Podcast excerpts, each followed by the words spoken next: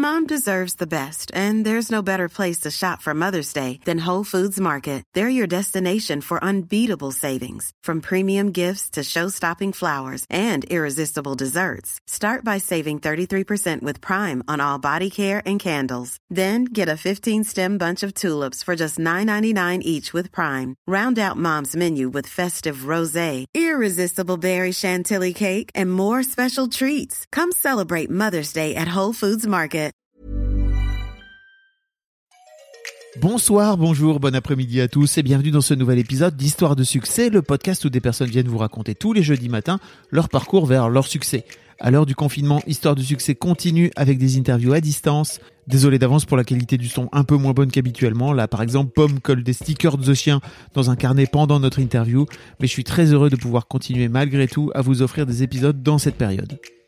Pomme est donc chanteuse, autrice, compositrice et interprète, et elle a signé à 23 ans son deuxième album intitulé Les Failles, que je ne peux que vous recommander, et qui a remporté la victoire de la musique de l'album Révélation de l'année en février dernier. Ensemble, on parle de la confiance qu'elle avait en elle à 17 ans pour accoster des bars ou des salles parisiennes pour y jouer, mais aussi de la perte de cette confiance lors de la création de son second album avec son label. Elle raconte comment elle a trouvé les ressources pour imposer sa façon de faire pour son deuxième album phénomène Les Failles. Une réussite aussi bien artistique que commerciale, puisque comme je vous le disais un peu plus tôt, il a été récompensé aux victoires de la musique. On parle aussi de ce déclic qui lui est venu du Québec pour reprendre le contrôle sur son art, mais aussi de son homosexualité assumée, et enfin de cette EP spécial confinement enregistrée à l'iPhone, sorti il y a quelques jours, et pourquoi elle avait besoin d'enregistrer ses titres durant la quarantaine.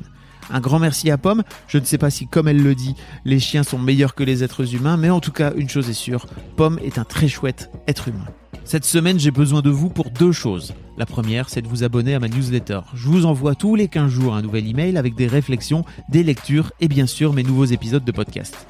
La deuxième chose, c'est que si vous avez deux minutes, un iPhone ou un iPad ou un Mac ou quoi que ce soit d'autre, vous pouvez mettre une bonne note et un chouette commentaire sur Apple Podcast à Histoire de succès. Ça l'aidera vraiment à monter dans le classement et à gagner en visibilité. Je vous mets tous les liens dans les notes de cet épisode. Merci à vous et rendez-vous jeudi prochain à partir de 6h du matin pour un nouvel épisode d'Histoire de succès. Mais d'ici là, je vous laisse en compagnie de Pomme et de ses stickers de chiens. Je suis en train de coller des autocollants de chiens euh, dans un carnet.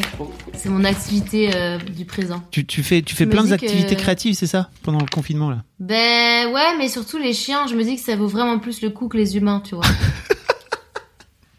Et là, je leur, je leur dédie une page dans mon carnet. Mais t'es trop jeune pour être déjà à ce point-là, comme ça euh, Non? Désabusé. Ouais. My God. Non, je t'enverrai une, pho- je t'enverrai une photo. Au début, j'étais assez motivée pour faire des trucs euh, créatifs et puis je me suis un peu, je me suis un peu dégonflée là, j'avoue. T'es dans ta maison, euh, j'ai vu, t'es dans une sorte de, de magnifique maison, t'es dans ta maison d'enfance, c'est ça? Ouais, c'est euh, c'est une maison magnifique, je sais pas, mais c'est une maison modeste de banlieue lyonnaise. Ok. Bon, je te préviens, l'interview a, a démarré. Hein. Ah bah pas de problème, je- moi j'ai commencé à enregistrer déjà. Je suis chaud. Bon, on est avec Pomme Ça va, Oui. Pomme? Bah oui, ça va et toi? Ah, écoute, euh, écoute, ça va pas mal. Je suis détendu, donc c'est plutôt, c'est plutôt chouette. Ah, ça c'est bien d'être détendu. Dans la vie, c'est une super qualité. C'est important. Bah ouais, C'est important d'être très détendu. important. Très très important et pas assez valorisé, je crois. Ou ah, dans la société actuelle peut-être, mais tu sais que je pense qu'il y a des gens qui vont vivre ce qui vont sortir de ce confinement un peu un peu différent, un peu changé. Tu penses? Typiquement, j'ai une de mes filles, j'ai- il y a- une des, des filles dans mon équipe que j'ai mis à mi-temps là parce Ouais. que tu vois, elle avait plus assez de travail. Donc euh, et en fait, elle, elle m'a dit cette semaine que en fait, ça lui faisait du bien d'être à mi-temps et qu'elle profitait de son mi-temps alors qu'elle pensait qu'elle allait péter des câbles. Ah ouais? Ouais. Parce qu'elle est, Ah plus- ouais. tu vois, elle est plutôt du genre hyperactive. Tu vois, elle fait plein de trucs. Et là, elle me disait, mais euh, waouh, en fait, euh, c'est trop bien. Je me rends compte. Et limite, je me demande comment je vais faire pour retravailler à plein temps après. Tu goûtes à, à une espèce de liberté de, de planning, euh, c'est c'est assez euh, agréable quand même. Après, c'est ouais, c'est c'est un peu un délire quand même ce confinement, mais mais je pense que peut-être il y a des gens qui, moi j'espère un peu naïvement, tu vois que que qu'il y a des gens qui vont péter des câbles dans le bon sens et qu'il y a des choses qui vont changer, mais j'ai l'impression que la plupart des gens quand même sont des gros connards, tu vois. On revient, à cette- on revient à ce constat alors, c'est ça? Bah, je sais pas, mais je me dis oui, certes, il va y avoir une minorité de gens qui vont qui vont se mettre à faire des potagers et qui vont se dire waouh j'ai envie de me réorienter et de faire euh, les choses différemment et ça ça va être super mais je pense que enfin tu vois moi j'espère un peu que les gens ils vont changer tu sais je me souviens au tout début du confinement j'avais fait une story euh, qui disait euh, où je m'adressais au patron de Coca-Cola et je lui disais si jamais tu veux te reconvertir et créer une entreprise de toilettes sèches surtout n'hésite pas tu vois et hum, mais tu vois j'y crois moins là enfin je sais pas je me dis que on verra bien. J'espère. En tout cas, euh, plus il y a des gens qui prennent conscience de trucs euh, importants, euh, mieux c'est. Mais je sais pas si ça suffira pour faire un, un putsch et une, une dictature écolo, écolo féministe, tu vois. Je sais pas. Je suis pas sûre. C'est ça. Bah déjà, je pense pas que ce soit juste le choix de, du, du patron de Coca-Cola de pouvoir transformer sa boîte en boîte de toilette. C'est sûr. c'est peut-être ça un peu le souci. Et on est, on est là pour parler de toi et de ta vie et de ton œuvre. Oui. Alors ça me fait trop plaisir de t'avoir parce que en vrai, euh, alors on, se connaît depuis depuis que t'es bébé euh, bébé artiste, hein, et que ben et que c'est trop cool de t'avoir vu là ces derniers, on va dire cette dernière année, euh, exploser comme ça aux yeux du grand public. Et ouais, c'est vrai. C'est vrai que ça a été plus rapide.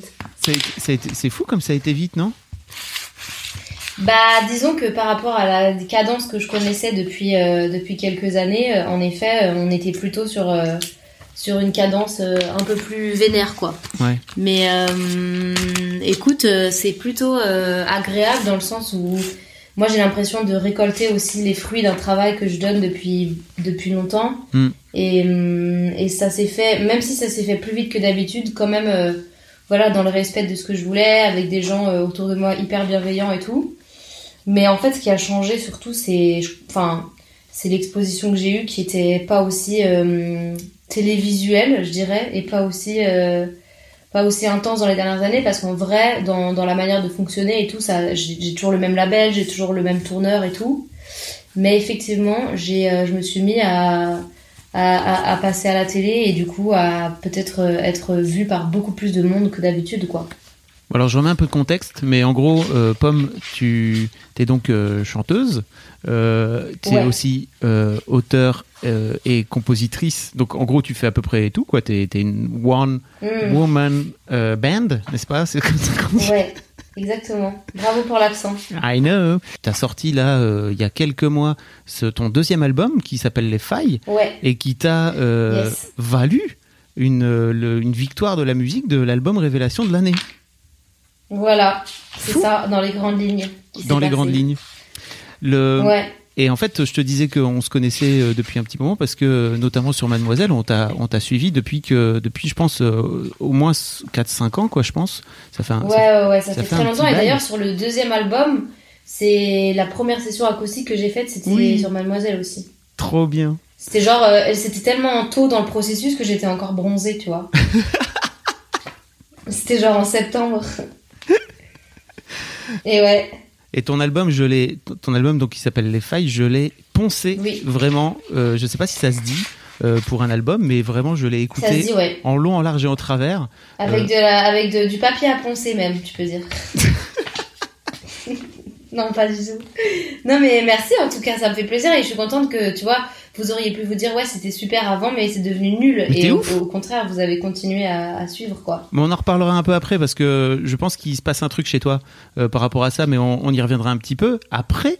La toute première question que j'aime bien poser à mes, à mes invités dans Histoire de succès dans ce podcast fabuleux c'est euh, à mm. quoi ressemblait euh, Claire Mini Pomme quand elle avait 7-8 ans? Waouh ben j'étais un enfant un peu mélancolique, tu vois, mélancolico-dépressif. Euh, avec euh, plein de ouais de, de, de, de, tristesse, de nostalgie, d'une époque que je ne savais pas quelle époque c'était, mais en tout cas j'étais tout le temps un peu triste et en même temps euh, j'aimais beaucoup les gens, j'étais hyper sociable. 7-8 ans, attends 7-8 ans c'est quelle classe ça? C'est genre, c'est genre CE, CE1 quoi. CE1, CE2 ouais ben, j'étais assez forte à l'école, j'avais quelques potes, mais en même temps, euh, j'étais aussi souvent un peu solo. J'allais voir une psy parce que j'avais l'impression d'être dépressive euh, trop jeune. Et euh, voilà, j'étais une espèce d'enfant bizarre et, et sociable en même temps, je crois. T'allais voir une psy, certes, mais c'est tes parents qui t'ont à un moment donné dit. Ouais, c'était mes parents, bien sûr. Bien sûr, c'était pas moi qui. qui voulait aller voir une psy à, à, 8 ans. Enfin, ça doit exister, hein, mais pour le coup, c'était pas le cas. T'en as déjà reparlé avec tes parents Qu'est-ce qu'ils ont fait qui t'ont qui t'ont amené voir une psy quand ils quand Mais c'est la grande question. Encore aujourd'hui, c'est la grande question de ma vie et je crois que j'aurai jamais de réponse parce que mes parents ils me disent euh, que j'étais difficile, mais je sais pas trop ce que ça veut dire. et du coup, euh, je suis un peu là genre ouais, ok, mais du coup. Euh, ça veut dire quoi? Je vous, je vous insultais, je vous, je vous frappais. Enfin, tu vois, moi, j'ai pas trop de souvenirs de ça, quoi. Hmm. Et je pense que peut-être j'avais une sensibilité différente de mes autres frères et sœurs, puisqu'on est quatre et j'ai une grande sœur un petit frère et une petite sœur, et peut-être j'étais, j'étais un peu euh, dans un autre délire, quoi, avec euh, en même temps, je pense pas mal de confiance en moi, ce qui peut être déstabilisant, et puis en même temps beaucoup de, voilà, comme je te disais, de tristesse un peu inexpliquée. Et du coup, je pense que ça, ça, a pu les déstabiliser. Après, je, je crois qu'ils n'ont pas vraiment de réponse et que et que ils étaient juste un peu démunis, je pense, tu vois. Tu l'as toujours aujourd'hui en toi cette tristesse, j'ai un peu l'impression, non? Ouais, quand même. Bah, j'ai une espèce de, en tout cas, je suis assez euh, inspirée par ça. Hmm. Pas forcément la, la, la, tristesse, mais une forme de mélancolie peut-être. Les émotions. Ouais, les, les, émotions qui sont un peu complexes, qui sont en tout cas plus complexes que la joie ou la satisfaction ou la fierté, qui sont des émotions que, que je ressens aussi souvent et que j'adore ressentir, mais qui me posent moins de problèmes, qui me causent moins d'angoisse et tout.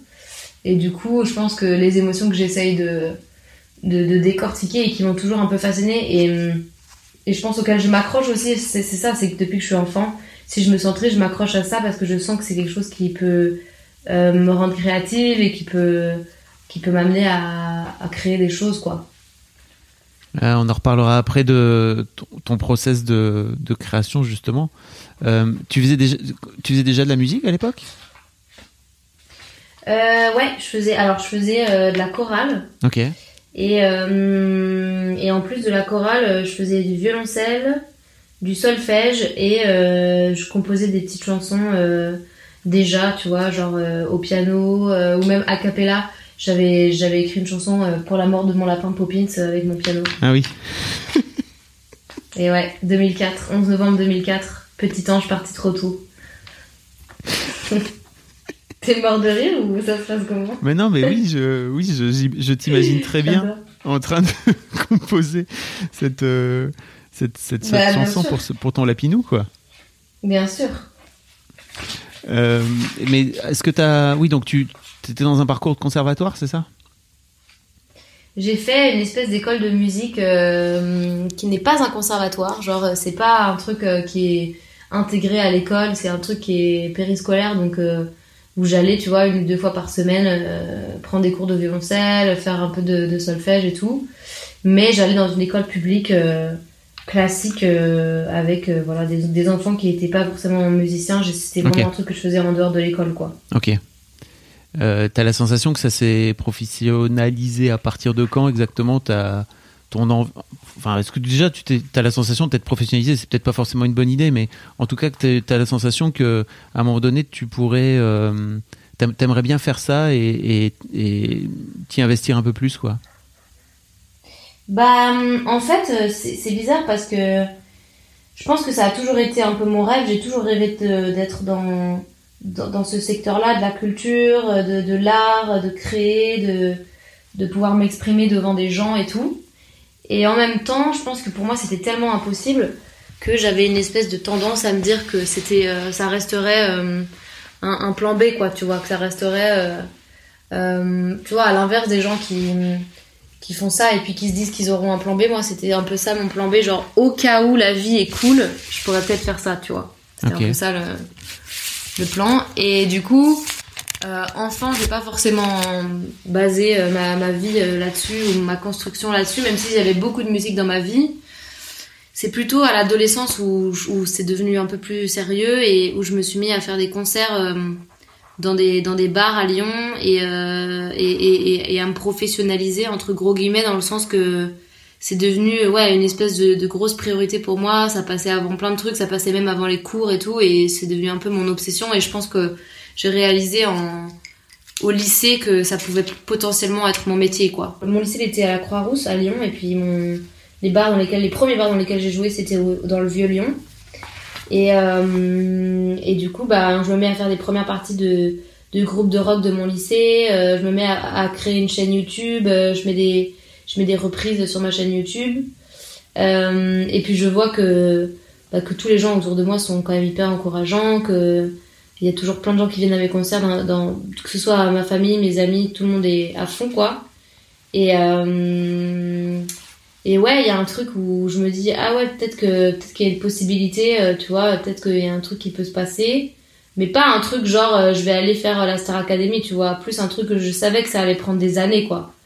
Mais euh, il y avait, je me disais, je suis sur les rails d'un truc, en vrai. Je, je pense que j'étais à 17 ans, je commençais à me dire ça, quoi. Et donc, cette histoire de plan B finit par plus être un plan B alors? Bah, c'est ça, à partir de cet âge-là, je commence un peu à organiser toute ma life autour de ça, c'est-à-dire que j'avais pas vraiment de vie sociale dans le sens où, en fait, je me suis, je me suis mis à faire des allers-retours entre Lyon et Paris hyper tôt, genre à- en première à 16 ans, parce que euh, j'avais euh, pris contact avec des salles là-bas. Enfin, moi, j'étais hyper volontaire, j'avais mon mail type euh, qui, qui, qui disait bonjour, je m'appelle Claire Pommet, j'ai 16 ans. euh, je, je, je voudrais jouer dans votre salle. Et en fait, j'avais eu une réponse des Trois Baudets à Paris, qui, qui à l'époque venait de réouvrir après avoir été, je sais plus trop quoi, un cabaret sexy, je crois. Mm.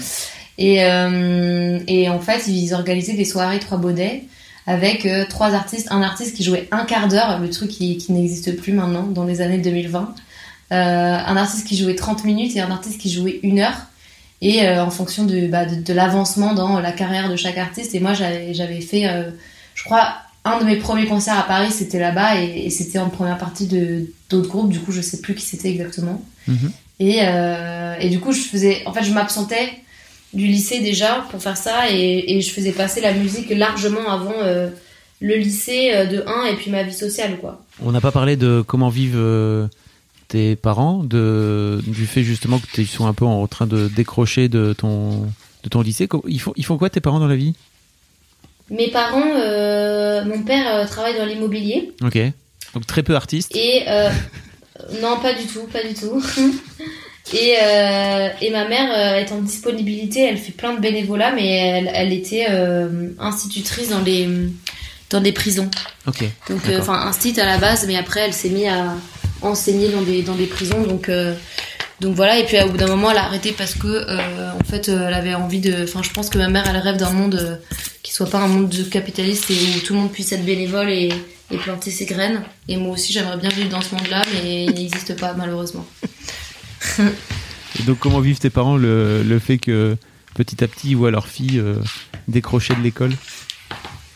Ben, je pense que depuis le début, j'avais quand même des super résultats à l'école et du coup, il y a une espèce de confiance en le fait que euh, malgré euh, voilà, malgré mes absences au lycée, malgré euh, l'investissement euh, moindre quand même au lycée, euh, je m'investis quand même et je et ils savent que je vais réussir, que je vais avoir mon bac. Et euh, ouais, ils me font vachement confiance euh, à tel point que rapidement dans le processus, ils, ils m'accompagnent même plus à Paris. Je vais toute seule à Paris à partir de je pense qu'à la fin de la terminale, j'y allais, j'y allais toute seule, quoi. Même euh, cour- courant de la terminale, j'y suis allée toute seule dans mes souvenirs.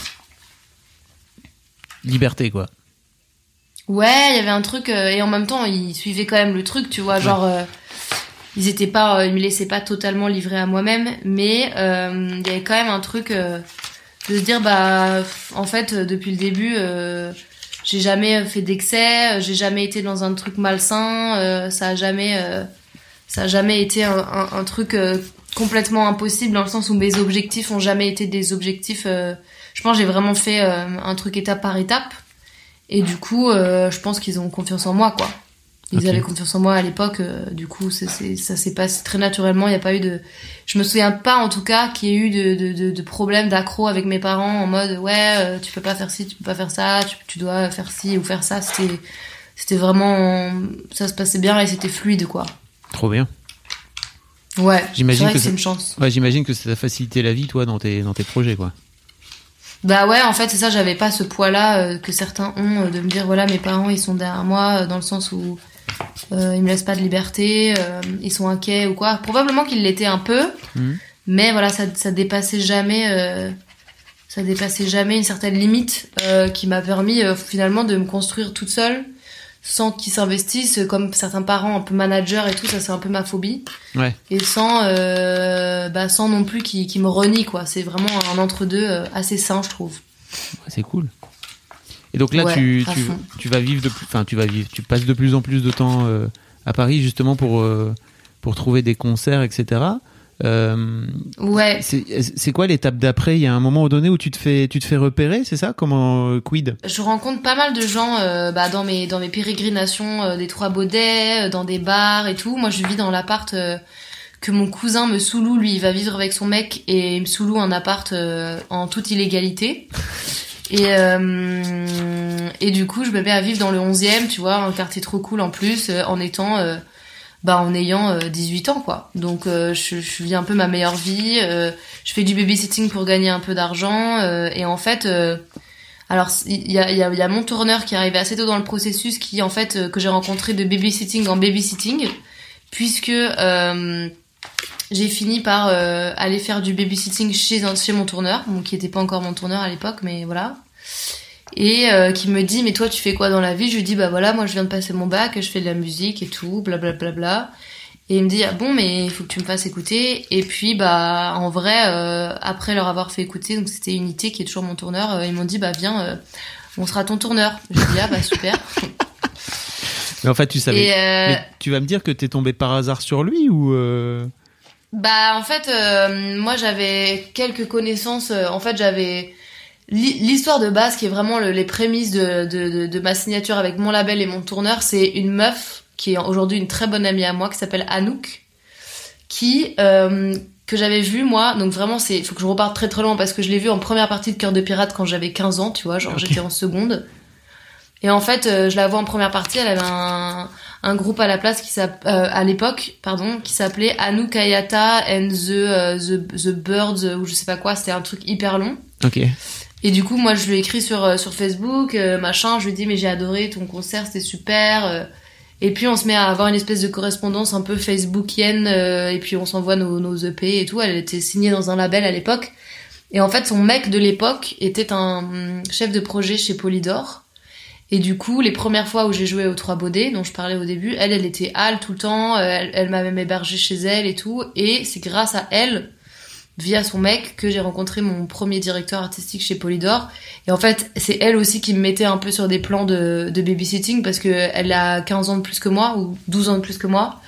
Et du coup, elle avait des potes, elle avait plein de potes qui avaient des enfants en bas âge. Et euh, de fil en aiguille, elle, elle était plus ou moins entourée de gens qui étaient un peu dans cette industrie-là. Donc moi, j'étais juste là, euh, un peu en mode babysitter de 18 ans, et puis aussi un peu en mode euh, je fais mes premières chansons et tout. Et du coup, j'ai rencontré euh, mon tourneur et mon label indirectement, mais quand même un peu grâce à elle, quoi. Waouh. Ouais, c'est une, une bonne une bonne histoire pour Disney, quoi, tu vois. Ouais, et en même temps, tu l'as un peu provoqué ta chance aussi, quoi, tu vois, en, en Ouais, en ouais, contact avec et tout, quoi. Bah ouais, ouais, ouais, en fait, c'est ça, c'est que moi, j'avais pas peur, tu vois. Je me disais, de toute façon, qu'est-ce qui peut, qu'est-ce que ça peut faire, tu vois. euh, je lui ai écrit sur Instagram, euh, ou sur, euh, non, même pas Instagram, j'avais pas Instagram à l'époque, Ouais, il mais avait sur pas Facebook. Instagram. Non, ça existait pas, mais je lui ai écrit sur Facebook, quand Facebook était encore un truc, euh, tu vois, que les moins de, de 50 ans pouvaient fréquenter. Que les jeunes. Et, et voilà. Et t'as jamais eu ce, ce sentiment, toi, de ok, en fait, mon truc, il est pas à la hauteur, nanani, nanana. Tu t'envoyais ta musique directe, t'en étais fier. Ben, je crois que j'avais une espèce d'insouciance de due à mon âge, tu vois. Il y avait un truc euh, où je me disais pas ma musique elle est à la hauteur ou pas parce que à la hauteur de quoi je savais pas et j'avais pas vraiment d'autre objectif que de faire des concerts, tu vois. Ouais. Pour moi, faire un faire un concert aux Trois Baudets, c'était déjà un objectif tellement énorme, c'était déjà tellement intense euh, que je me disais euh, je me disais bah peut-être que ma musique est pas à la hauteur pour faire un album mais par contre pour chanter des, des, chansons devant des gens c'est je, trouvais que c'était suffisant et que et que je pouvais je pouvais que j'avais une chance de voilà de, de, toucher les gens et tout. Mais c'est vrai que j'avais pas d'objectif plus grand à l'époque à 17 18 ans que celui de euh, de, de, de- à la limite sortir une chanson tu vois. Mais c'était raisonnable quoi. Ouais, ouais. Mais t'étais- t'avais déjà la, la, la confiance pour. euh, En fait, c'est marrant parce que je me, dis, je me dirais que c'est quand même plus simple d'enregistrer des trucs chez soi et de les envoyer. euh, Mm. que, que que de se produire devant des gens qui ont face à tout, qui sont face à toi et qui réagissent ou pas à ta musique quoi. Et toi d'entrée, Ouais, tu, ouais. tu racontais dès le lycée, t'allais jouer euh, dans des dans des bars quoi.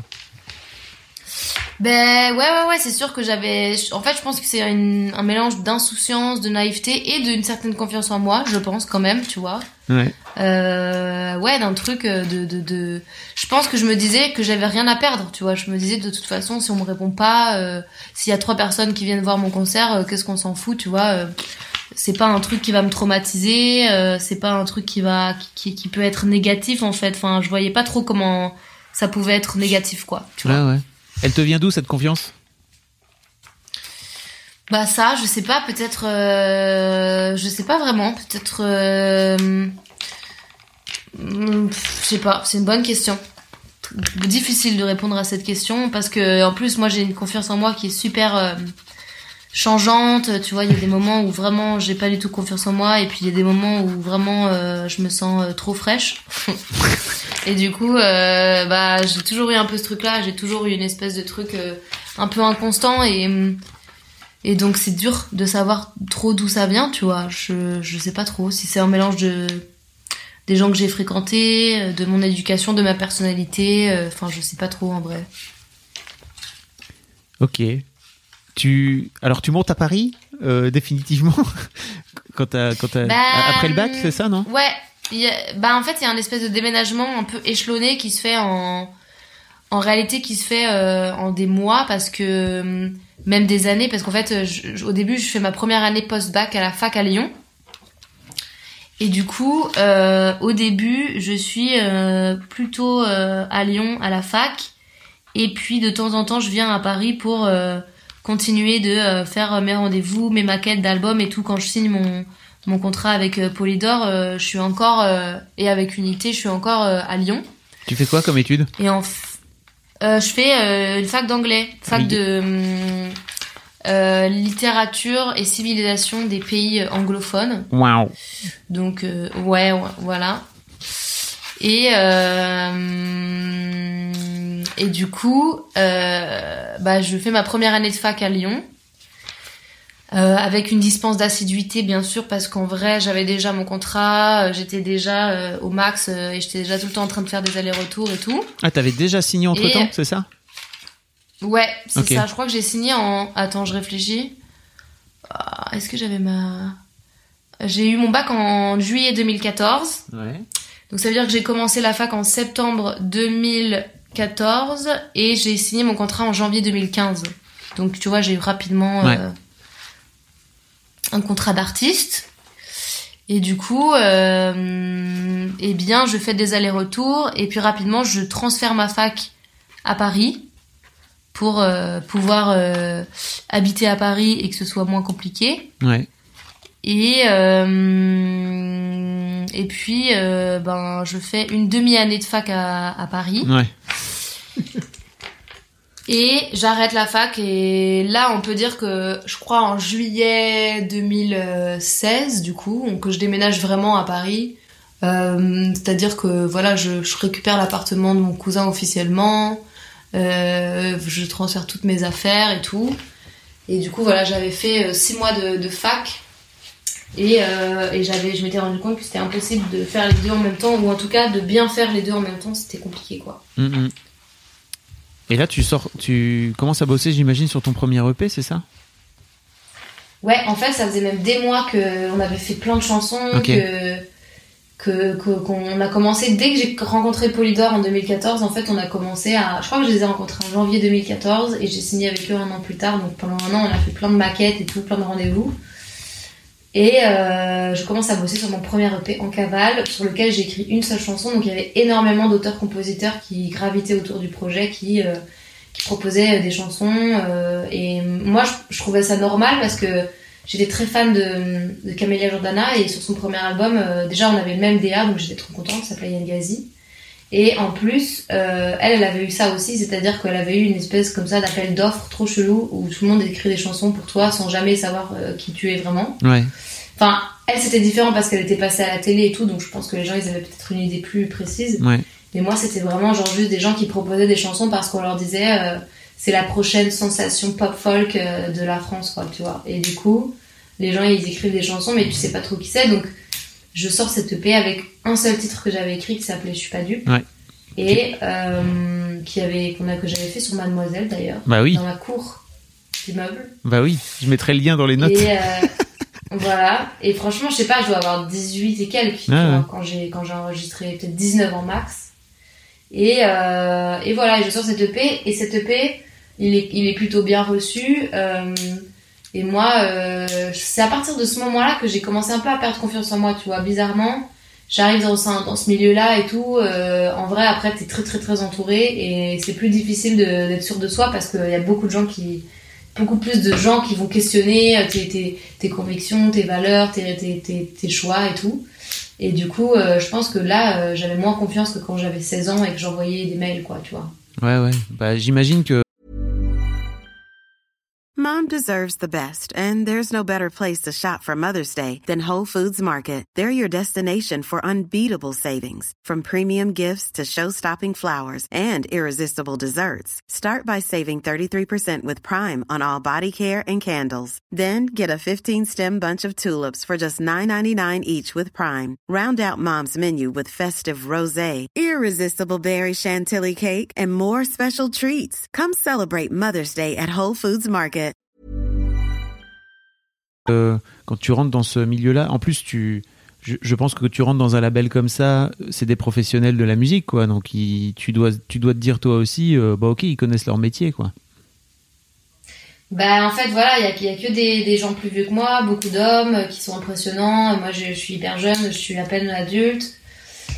Et je me dis bon bah là en fait euh, ma confiance en moi, euh, enfin je me rends compte qu'à une échelle d'un monde comme ça, euh, elle, elle, elle est un peu dérisoire et que finalement le fait de, de plus du tout, en tout cas de, enfin j'écrivais encore des chansons mais que mes chansons soient pas retenues entre guillemets parce que c'était un peu ça quand même le sentiment tu vois Mhm. pour être sur mes propres albums, mes propres disques, c'était un peu bizarre quand même. Je pense que ça, ça a fait, ça a créé un truc un peu chelou dans le sens où, où, ouais, il y avait un truc de genre bon bah en fait euh, c'est plus trop moi qui décide quoi, Ouais. en gros. Comment t'as, comment t'as vécu ça? Bah je te dis, je pense que je pense que ça m'a pas mal affecté. euh, ça a beaucoup affecté ma confiance en moi, je pense. Il y avait quand même un truc de de me dire que ben finalement en fait euh, les autres ils savent peut-être mieux que moi et que mes chansons elles sont peut-être pas à la hauteur d'un album et tout. Et euh, et puis ouais, ça m'a amené quand même à faire un. Alors le premier EP, je l'aime beaucoup parce que j'étais tellement jeune qu'il y a un truc où il n'y a pas vraiment de tu vois de j'ai pas de sentiment de regret de sentiment de me dire ah j'aurais pas dû faire comme ci ou comme ça c'était juste tellement cool pour moi d'aller enregistrer un EP avec des musiciens que en fait les gens le fait que les gens me guident et le fait parfois que, que ça prenne peut-être plus le pas euh, peut-être un peu trop le pas même sur mes sur mon avis ça me dérangeait pas après ça s'est un peu reproduit sur l'album et là c'était plus compliqué parce que j'étais plus vieille euh, j'avais moins l'excuse de, euh, de J'étais plus vieille, j'avais une 21 débutante. ans. Ouais, mais j'avais, c'était ma, mon deuxième, euh, ma deuxième production, entre Ouais. guillemets. Et du coup, moi, j'avais pas envie de, de revivre la même expérience et ça a été encore plus compliqué parce que qui dit album dit quand même plus d'enjeux, dit un budget plus conséquent pour le label. Euh, et euh, je pense que le premier EP, il a donné une espèce de saveur à mon projet qui était un peu mi-figue, mi-raisin, tu vois. Ouais. Euh, dans le sens où il y a des gens qui se sont dit, ah, c'est cool, c'est un peu de la folk et tout. Et puis il y a d'autres gens qui se sont dit, ah, euh, c'est de la pop euh, un peu insignifiante, quoi. Et moi, j'ai vraiment ressenti ça. Et, euh, et puis j'avais une image qui allait avec, que je contrôlais pas. J'étais pas forcément très naturelle et pas forcément très moi-même dans mon image. Et du coup, euh, du coup, voilà, il y a eu une espèce de. euh, et le premier album, c'était un peu genre, bah, soit ça confirme euh, ce que certaines personnes pensent, soit ça confirme ce que d'autres personnes pensent. Et, et moi, dans tout ça, je savais pas exactement où, où je voulais aller et qui j'étais non plus à 21 ans. Je te dis, j'avais quand même perdu un peu le sens de, de, ce que je voulais faire, quoi. Ouais, ouais. Ok. C'est intéressant parce que j'aimerais bien comprendre un petit peu comment t'as fait pour. Est-ce que entre ton premier album et ton deuxième, t'as retrouvé une forme de contrôle, j'imagine euh, par rapport à. En fait, c'est ça. Ouais. Bah, c'était au début, c'était une réaction carrément. Tu vois, au début, c'était. En fait, j'ai, il y a eu un truc qui s'est passé, c'est qu'entre le premier et le deuxième album, j'ai passé beaucoup de temps euh, au Québec.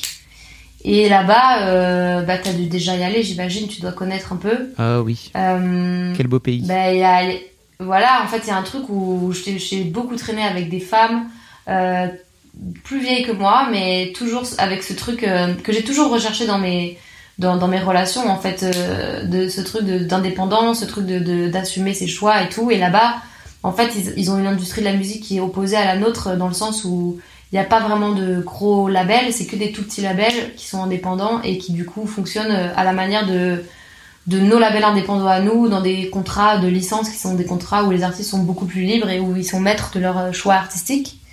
Et du coup, en fait, pour moi, euh, enfin moi, j'arrivais dans un monde de merveilleux, quoi, où les artistes avaient avaient le choix, où les artistes se faisaient rien imposer et tout. Et j'étais là, mais en fait, c'est dingue. Enfin, c'est comme ça qu'il faudrait que je fasse de la musique et, et- c'est comme ça qu'il faudrait que je fonctionne. Et peut-être que comme ça, je saurai mieux ce que je veux et que ce sera plus simple d'exprimer ce que je veux. Et c'est vrai que mon temps passé là-bas a été hyper euh, instructif là-dessus.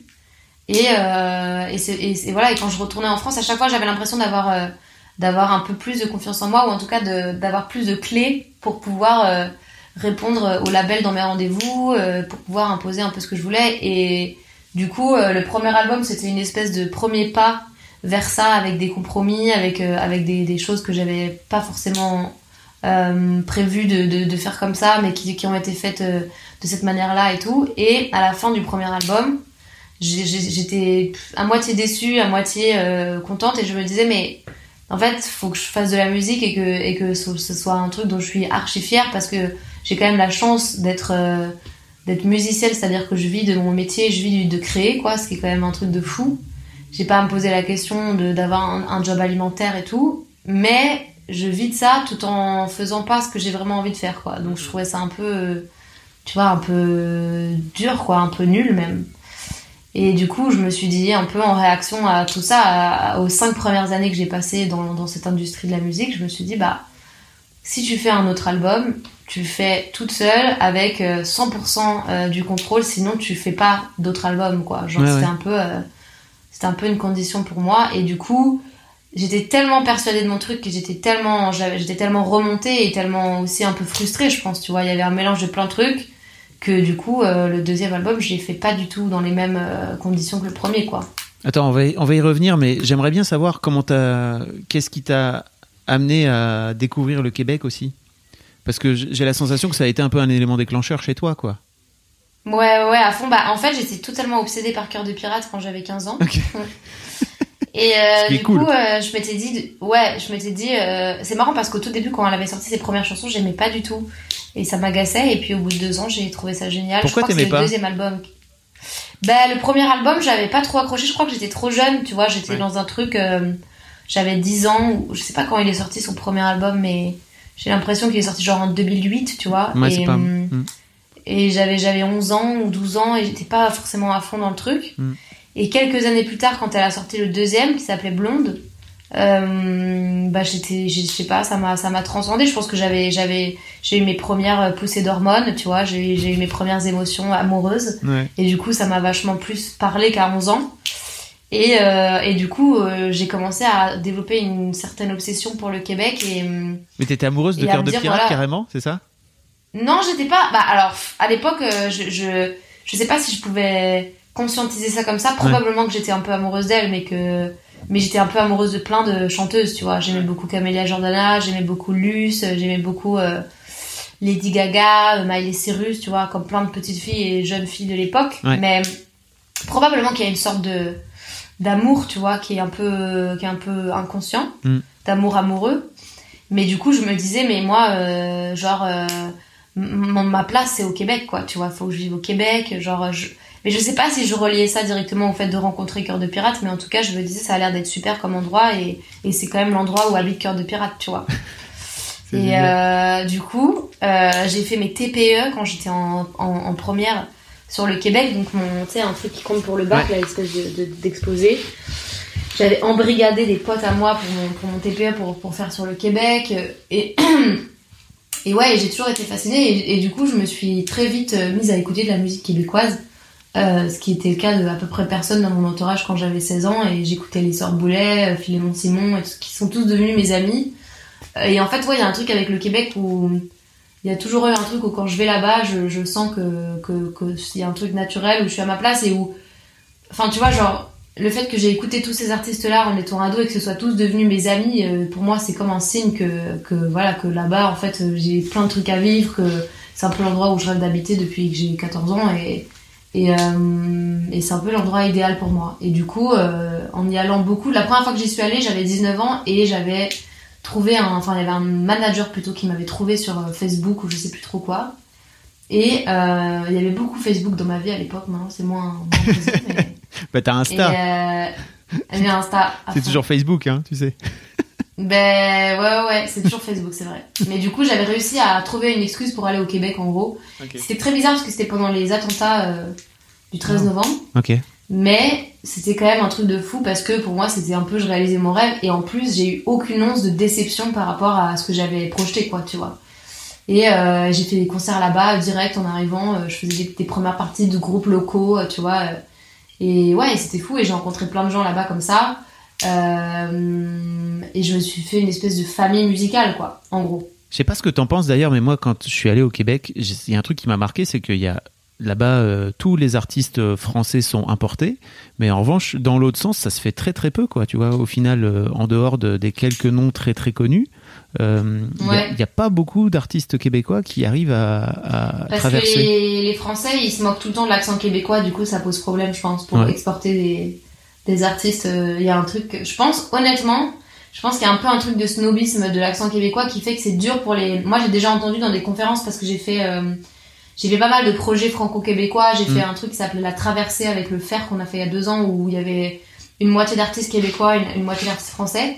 Et j'ai entendu dans des conférences des hum, que ce soit des Québécois ou des Français, hein, tu vois, des diffuseurs, des programmateurs, des, des, labels dire aux artistes québécois pour pour réussir en France, il faut que vous gommiez votre accent québécois, ouais. tu vois. Et c'est vrai que bah quand tu pars de ce principe-là, je comprends que les jeunes Québécois ils aient pas forcément envie euh, de faire cet effort-là. C'est un peu bizarre, tu vois. C'est c'est il y a un truc un peu bizarre. Après, il y en a quelques-uns. Il y a quand même Hubert Lenoir qui a qui a fait pas mal de concerts ici dans les dernières années. Il y a il y a un groupe qui s'appelle Les Louanges là qui, qui est venu aussi un petit peu jouer. Il y a Safia Nolin, euh, tu vois, il y a quand même quelques quelques artistes, mais c'est vrai que à part genre Pierre Lapointe et Linda Lemay et Garou, il n'y a pas eu de très gros succès dans les dans les 20 dernières années quoi. Ouais, c'est sûr. Non, mais c'est, je, je, si, tu as quelques noms, euh, j'ai noté ceux-là, je, je, mettrai des liens, si tu veux, dans les notes du podcast bah pour, ouais. que, pour, que, les gens puissent découvrir. Bah ouais. Mais bah, c'est dommage que. C'est mon préféré. Tu disais, pardon? Au Québec. Philémon, Simon. Philémon comme Philémon. Personne s'appelle okay. Philémon sauf lui, mais lui s'appelle comme ça. Et Simon avec un C. Ok, bah c'est noté. Je, je, mettrai des liens si jamais vous voulez découvrir les, les artistes québécois euh, préférés de, de Pomme. Euh, yes. J'avais une autre question aussi, c'est que je trouve que as, je trouve ça assez cool que tu aies réussi à, à dépasser. Euh, je sais pas si c'était de euh, enfin une petite paire de boules que tu avais en, envers, euh, envers ton label par rapport à, à l'expérience de ton premier album pour te dire ok je remets tout à plat et en vrai euh, on, va, on va continuer à retravailler ensemble sur ce deuxième album là mais à ma sauce. Ouais en fait il y a eu un truc je pense qu'il y avait ce truc dont je te parlais de qui était un peu voilà une condition sine qua non pour moi c'était un peu bah je suis allée les voir je leur ai dit bon le premier album on s'est un peu planté euh, je crois que n'a pas trop vous avez pas trop compris ce que je voulais faire moi-même j'étais un peu perdue donc pour le deuxième euh, j'ai besoin de reprendre les rênes du truc et si c'est pas le cas euh, pour moi c'est pas possible de refaire un album dans ces conditions là ça m'a rendu trop triste ça m'a trop frustrée ça m'a pas du tout épanouie. euh, je, je, je, quand même, enfin, je me souviens de, de, de, la sortie de mon album, qui était euh, un des meilleurs et des pires moments de ma vie où j'étais, euh, je crois que, je sais pas, j'étais, j'étais, j'ai jamais été aussi mal et en même temps, je me disais, mais c'est super, tu sors un album, mais j'étais tellement pas fière à 1000% de cet album que du coup, j'étais dans un truc totalement paradoxal qui était pas ouf à vivre. Et, euh, et j'ai beaucoup, beaucoup, beaucoup perdu confiance en moi à ce moment-là. Et du coup, je leur ai dit, bah, en fait, euh, voilà, moi je revis pas ça comme ça. Soit on fait différemment, soit euh, on, se serre la main et on se dit au revoir, tu vois. Et hum, en fait, il euh, y a eu un changement de patron de label et tout. Et donc il y avait une espèce de remise à zéro, je sais pas comment dire ça, tu vois, mais de retour à la case départ un peu euh, dans le sens où voilà ils, avaient compris que j'allais pas faire de la pop sucrée et qu'on n'allait pas pouvoir continuer dans ce créneau là parce que moi ça allait me mettre mal parce que c'était pas du tout ce que je voulais faire oui. et que s'ils me laissaient un peu choisir il y avait moyen de créer quelque chose de nouveau parce que bah moi j'avais des choses à dire quoi mm. et du coup ils m'ont laissé faire euh, mon album sans directeur artistique sans intervenir euh, dans, dans aucun dans, à aucun moment dans le processus j'ai tout écrit tout composé tout choisi c'est moi qui ai choisi Albin euh, j'ai choisi euh, la personne qui, Nathalie euh, Ambivalente Lyons, qui s'occupait de tout le graphisme. j'ai fait les clips que j'ai écrits avec mon meilleur ami. Enfin, et en fait, j'aurais livré l'album mixé à peu de choses près, et je leur ai dit voilà, c'est mon album. bah voilà, je, vous avais prévenu que il n'y a pas de, y a pas de tube. mais c'est un peu à prendre ou à laisser et j'ai choisi même la date de sortie quoi tu vois j'ai un peu tout choisi ah ouais ouais ok donc t'as décidé de de produire indépendamment ton album au sein d'un gros label comme euh, comme Polydor quoi. Pas mal. Exactement. Après, indépendamment, euh, c'est quand même eux qui m'ont donné de l'argent. Oui, vois, je sais. jamais pu le faire. Mais hum, mais c'est vrai que tous les choix artistiques étaient faits indépendamment de de eux, en tout cas. Mais c'est c'est enfin c'est d'autant plus génial que cet album ait marché, que ça prouve que bah parfois laisser la place à l'artiste ça, ça, ça, voilà, ça marche, même businessment parlant quoi. Ben en fait ouais, moi, moi ça m'a juste confirmé ce, truc de, j'avais, j'avais lu pendant tout, toute l'écriture de mon album euh, en janvier 2018 euh, un livre qui s'appelle Femme qui court avec les loups. Ouais. Et hum, c'est un livre, euh, c'est un livre très très intense sur le, la femme, la, la, figure de la femme dans, dans la mythologie, dans les histoires, dans les contes et et comment euh, voilà comment euh, comment les femmes sont représentées euh, mais depuis des millénaires dans les contes dans la mythologie grecque dans les histoires dans les histoires traditionnelles. Et c'est une une psychologue ou je sais pas exactement mais qui est mexicaine je crois et qui décortique tous ces contes. Et en fait il y avait un tout un chapitre sur l'intuition moi qui m'a vachement marqué où c'était avec le conte de la petite fille euh, qui, qui, va chez Baba Yaga là qui euh, avec ses poupées et tout là. Tu vois ouais je vois ouais. Le conte de Baba Yaga je sais pas exactement comment il s'appelle mais et du coup euh, il y avait tout un chapitre c'est un très très gros livre je l'ai même pas fini encore à ce jour tu vois c'est un livre je sais pas il y a 500 pages c'est hyper dense. Et du coup je le lis une fois par an depuis trois ans pendant quelques semaines et puis après je le mais je pense que là le moment est bientôt venu dans ce confinement je l'ai avec moi toujours tu vois mais je, je lis que très rarement et euh, je me souviens d'avoir lu ce passage sur l'intuition et de m'être dit mais en fait j'ai besoin de personne quoi, j'ai juste besoin d'écouter mon intuition et et voilà et, et si je si en fait c'est hyper dur à faire mais quand on pose une question, le premier truc que j'ai envie de dire bah c'est ce truc là qui est qui est la vérité quoi, tu vois. Mm-hmm. Et euh, j'ai j'ai appliqué ça sur tout mon album et c'est vrai que d'avoir un retour des gens des médias et tout et d'un espèce de voilà d'écho qui était beaucoup plus intense que sur premier album. Pour moi c'était hyper libérateur c'était hyper euh, c'était hyper agréable en fait de me dire bon bah voilà en fait j'ai pas eu tort de d'écouter mon intuition et tout ça n'était pas vain et, euh, et, je ferai et je ne fonctionnerai que comme ça dans la mesure du possible à partir de maintenant. Et du coup peut-être que ça implique euh, voilà de de fonctionner différemment, de réorganiser un peu les équipes autour de moi, de faire moins, de, produire moins de musique parce que tu peux pas moi, quand, quand je fais de la musique euh, depuis, ce, depuis cet album-là, euh, j'ai du mal à, à, composer un peu à la légère, quoi, tu vois. Je suis un peu là en mode, faut que j'aille chercher des trucs euh, deep, quoi. Ouais, je vois. Et alors, si je, si, enfin moi, il y a un truc qui m'a surtout énormément éclairé dans l'écoute de ton album, c'est ces petits films ou ce petit film documentaire en fait, qui montre un petit peu l'endroit dans lequel tu as enregistré, les conditions dans lesquelles tu as enregistré cet album et, euh, et, en fait qui, limite un comment dire c'est un peu le film dont, dont, dont, ton album serait la bande originale en fait tu vois. Ouais ouais. Et je vais je vais le mettre dans les liens en fait parce que si vous l'avez jamais vu et que vous avez écouté l'album et que vous avez aimé l'album ça donne je trouve une autre euh, une autre lecture, tu vois bah ouais ouais Ouais, c'est un, c'est un, c'était un peu un truc euh, indispensable dans ma tête. Je sais plus exactement qui, quoi, ou quoi m'a donné envie de, de faire ce, documentaire euh, et d'accompagner l'album avec ce documentaire. Et hum, en tout cas, euh, je, dès le début, voilà, je savais que j'allais avoir envie de revenir euh, un peu dans cet endroit où j'avais écrit et composé presque tout l'album, que euh, j'allais avoir envie d'expliquer un peu ma démarche aux gens. Je pense qu'il y avait quand même un truc où moi je sentais qu'il y avait une césure, qu'il y avait une espèce d'avant après euh, ben, cet album et d'avant après aussi le premier album, tu vois, qu'il y avait une espèce de truc qui s'est passé entre les deux, de, euh, de grandir, de mieux me connaître, de, de mieux me faire confiance et tout. Et je pense que j'avais besoin de l'expliquer aux gens et, hum, et, que ce soit clair et que ce soit limpide. Et, et je l'ai fait aussi même de manière individuelle pour chaque chanson sur Instagram. J'ai un peu décortiqué chaque chanson euh, dans, des, dans des petites sessions euh, que j'ai postées sur Instagram euh, tout au long de, de l'automne. C'est trop bien. Et, ouais, j'avais. Ça, donne vraiment une explication. Bah oui, bien sûr. Ça donne vraiment une explication de texte hyper intéressante. Ça donne une autre profondeur à, ton, à ton album, je trouve. Bah ouais. Bah ouais, ouais. Et du coup, j'avais besoin en fait de, de, cette limpidité, tu vois, avec mm. les gens et de me dire, bah c'est un album quand même hyper intime et tout. Euh, si je peux aller euh, au bout de, des explications et de, de, me livrer voilà au maximum, euh, j'ai une limite, tu vois, mais jusqu'à ma limite, ben je pense que ça peut être cool, quoi. Je trouve que c'est cool parce qu'en plus, je pense que t'as un public jeune. Et tu vois, t'as as souvent, as souvent des artistes qui, qui la jouent un peu artiste maudit en disant tu comprendras ce que tu veux, etc. Enfin, moi, c'est mon interprétation. est ce que, ce qui est une démarche que je respecte aussi, tu vois. Mais je trouvais que c'était assez cool que tu viennes, que tu viennes donner toi un peu les, D'où te venaient ces textes en fait Enfin, vraiment. Bah ouais, c'est un peu un entre-deux parce que je comprends ce truc-là de, de, laisser un peu euh, les gens imaginer mm. ce qu'ils veulent. Et en même temps, euh, ouais, c'est important pour moi de, de, décortiquer un peu ces chansons. Mais l'entre-deux est pas mal, je trouve, parce que ça laisse euh, un peu d'espace. et, et en même temps, et en même temps, voilà, ça, ça expose un peu quand même ma vision des choses, quoi. Ouais, c'est cool. Est-ce que alors il y a un autre truc aussi qui te caractérise, c'est que tu assumes très naturellement euh, ton homosexualité.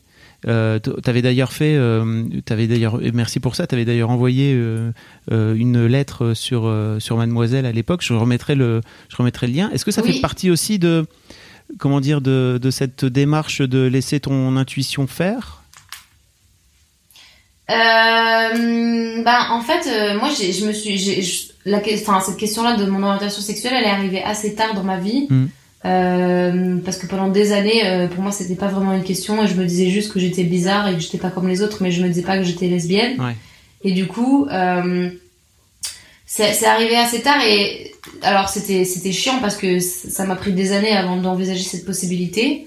Euh, mais en même temps, le fait que ça arrive tard, c'est arrivé dans un environnement euh, beaucoup moins violent que si c'était si j'avais eu ces prises de conscience là euh, adolescente mais du coup euh, ouais pour moi ça a été assez naturel. J'ai pas vraiment fait de, de coming out j'ai pas vraiment fait d'annonce.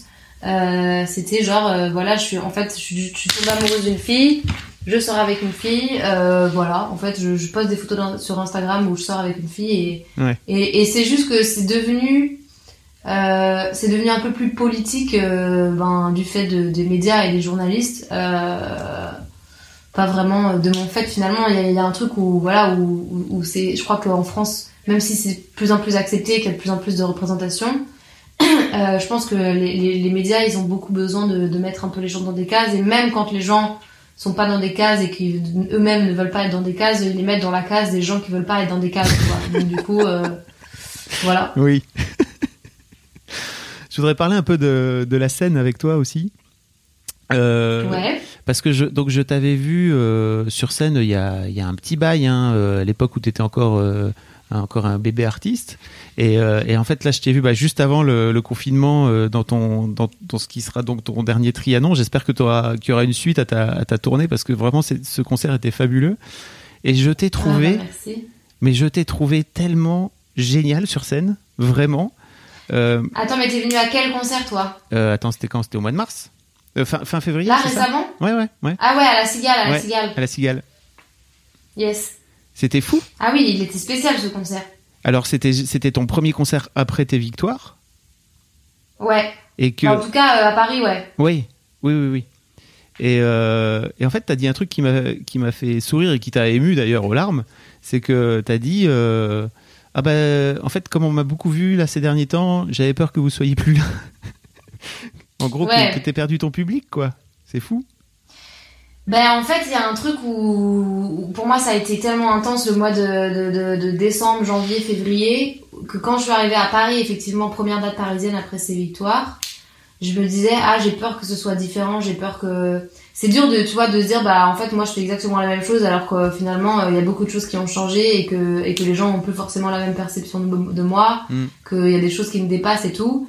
Et, euh, et en fait, ce qui s'est passé, c'est que j'ai chanté une chanson qui s'appelle Les Séquoias, et à la fin, je sais pas, les gens ils se sont tous levés, et j'étais un peu là, genre, euh, waouh, euh, c'est genre, c'est comme s'ils avaient un peu senti que j'étais fébrile, et ça m'a juste fait plaisir parce que ces gens-là, enfin, la plupart des gens qui sont dans les premiers rangs de ces concerts, c'est les mêmes depuis depuis quatre ans, tu vois.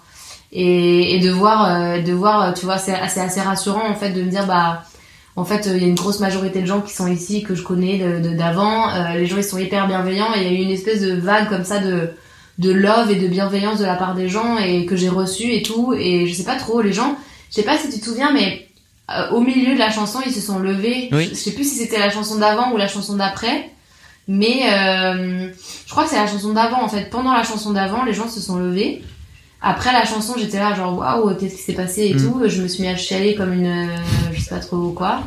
Et, euh, et après, les gens sont restés debout. Et la deuxième partie du concert était dans un mood totalement différent, moi j'ai trouvé, que la première partie qui était beaucoup plus tendue et beaucoup plus euh, feutrée, quoi. Donc c'était assez fou ce concert. Mais c'est parce que t'as pleuré. C'était pas mon dernier concert à Paris avant Milan. Mais les gens se sont pas levés avant que je pleure, je sais plus. Non, les gens se sont levés quand, quand tu t'es mise à pleurer, en fait. Quand t'as, quand t'as dit, Ah. euh, ah, mais c'est cool que vous soyez là, euh, ça me fait plaisir euh, que, que vous soyez encore là parce que je pensais que vous seriez plus là après ma, après ma, Ouais, ouais. après ma victoire. Que vous auriez décidé de, ok, c'est bon, maintenant Pomme, elle est mainstream, on va bah arrêter de la suivre. ouais, il y avait un truc comme ça un peu parce que les gens, il y a des gens qui me suivent depuis tellement d'années que Mm. que j'ai toujours, enfin je sais pas, c'est très bizarre pour moi. C'est c'est ce truc de la télé, c'est tout nouveau quoi. Et puis t'es, t'es tellement drôle. ouais, je dis n'importe quoi.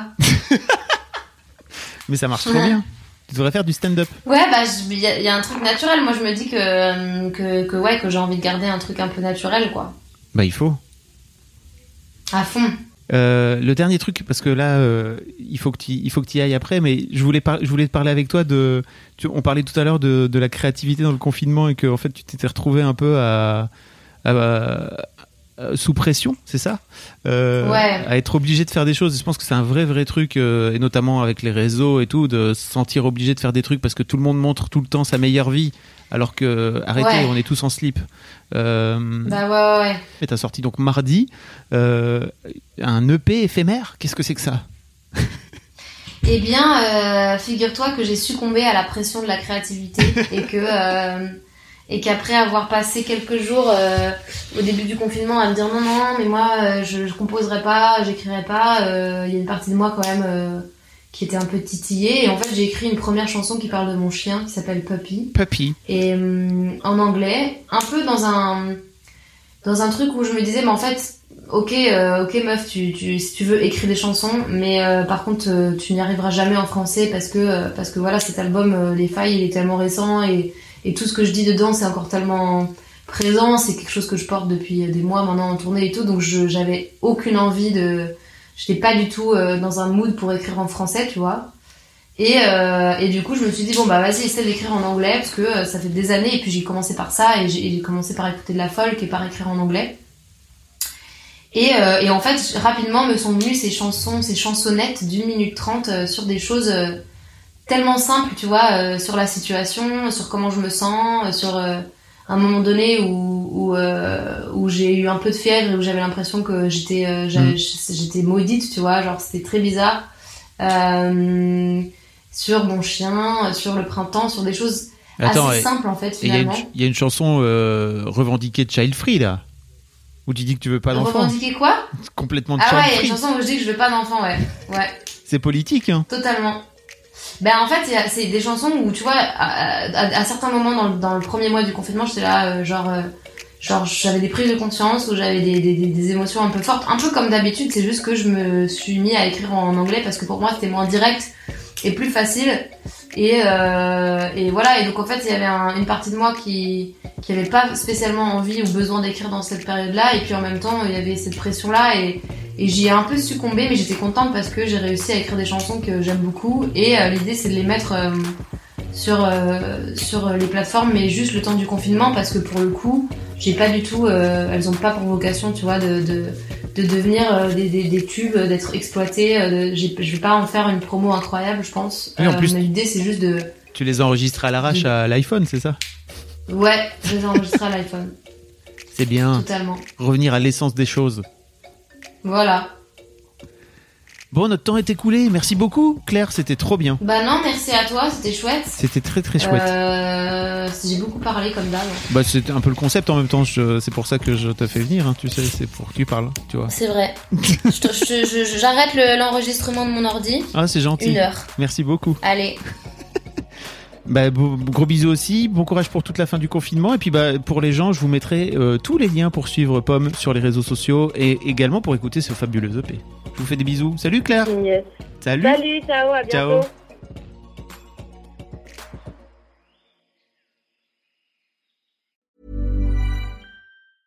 Mom deserves the best, and there's no better place to shop for Mother's Day than Whole Foods Market. They're your destination for unbeatable savings, from premium gifts to show-stopping flowers and irresistible desserts. Start by saving 33% with Prime on all body care and candles. Then get a 15-stem bunch of tulips for just $9.99 each with Prime. Round out Mom's menu with festive rosé, irresistible berry chantilly cake, and more special treats. Come celebrate Mother's Day at Whole Foods Market.